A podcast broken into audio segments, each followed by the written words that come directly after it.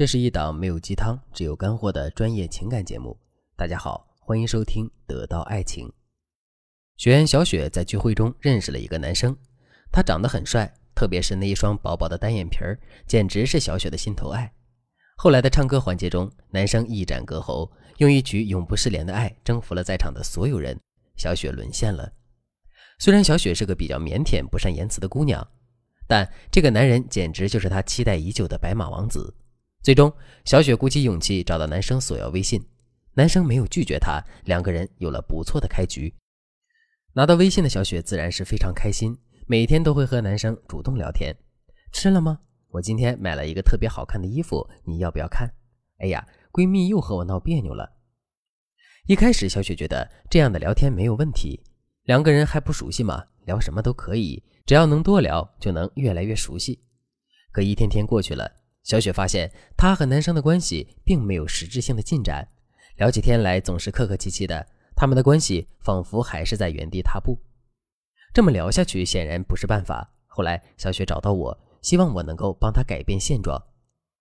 我给小雪提了这么一条建议：聊天要走心，就是说，她要想办法创造机会，把自己深藏在心底的一面暴露给男生，最好能够挖出男生和她同病相怜、感同身受的地方。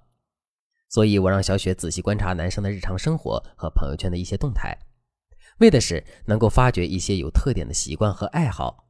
经过一番努力，小雪发现男生经常去动物救助站做义务劳动，男生在街边看到流浪的小猫，也会停下来去附近的便利店买火腿肠给小猫吃。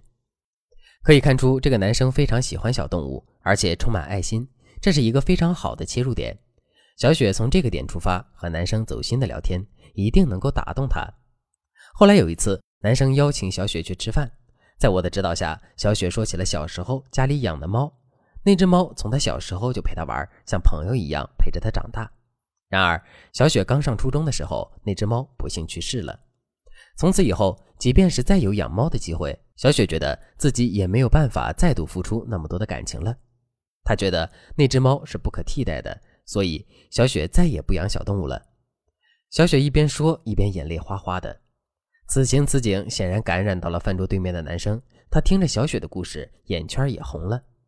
后来，他们两个从宠物说到童年，从童年说到班主任，从上学说到毕业，从毕业又说到自己如何在社会打拼，都是多么多么的不容易。直到餐厅要打烊了，他们才结束聊天。在这之后，他们俩的关系就像坐上了火箭一样，飞速升温。这就是今天我们要说的社会渗透理论。接下来，我来教你如何用潜意识吸引异性。社会渗透理论是由社会心理学家奥尔特曼和泰勒提出的，主要内容就是两个人从陌生到熟悉，从熟悉到交心的过程。发展这个过程有个捷径，叫做自我暴露。比如说，一些可以被所有人知道的事情，你的名字，你爱吃什么，这种事情，即便是被别人知道，也没什么稀奇的。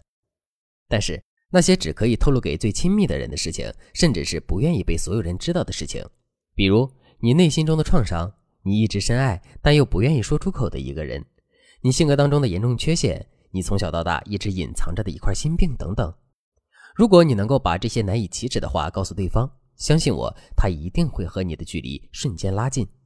你在他的心里，即便没法变成自己人，也会变成一个值得信赖的人。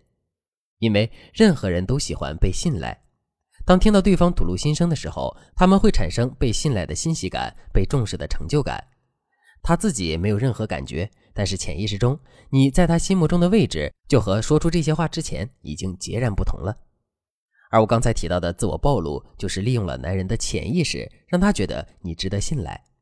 当然了，并不是所有的男人都吃这一套。有的男人防备心理强，即便你说再多的话，你也未必能够打动他。如果你的伴侣也是这样的人，赶快添加微信文姬零幺幺，文姬的全拼零幺幺，我们的导师会帮助你解决问题。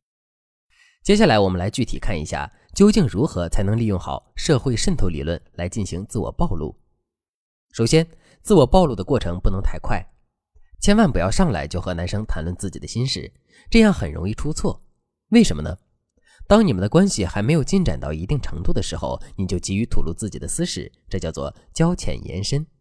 你还不了解对方的背景、人际、性格等等，也不知道对方需要的是什么，那么你谈论的那些心事，对方很可能根本就不想听，这又有什么意义呢？就像我辅导小雪去谈论童年时期和宠物的快乐时光，这是建立在小雪已经了解到男生喜欢宠物的基础上。如果男生并不喜欢宠物，甚至非常讨厌带毛的动物，小雪的分享很可能会引发男生的反感。其次，自我暴露的时机选择非常重要。我们来想象两个场景：第一个场景是你和男生在吃早餐；第二个场景是你和男生在吃晚饭。哪个场景更加适合自我暴露呢？我不说你也明白，自然是吃晚饭的时候了。因为晚饭不仅是一个工作完毕、相对私人的时间，也是一个气氛暧昧、适合谈天说地的时间。事实上，自我暴露最好的时间是在晚上十点到十一点之间，这个时间是人最感性、最容易剖析自己内心、情绪最低落的时候。这个时候聊点深刻的内容，往往会起到最佳效果。最后也是最重要的一点，谈心的时候最好能带动对方的自我暴露。不知道大家发现没有？我给小雪建议的时候，跟她说了这样一句话：你最好能够挖出她和你同病相怜、不得不说的事情。因为单方面的自我暴露往往没有特别好的效果，只有两个人都掏心掏肺的时候，关系才能产生最大化的良性互动，才能更加成功的拉近两个人的距离。所以，自我暴露是需要做足准备的。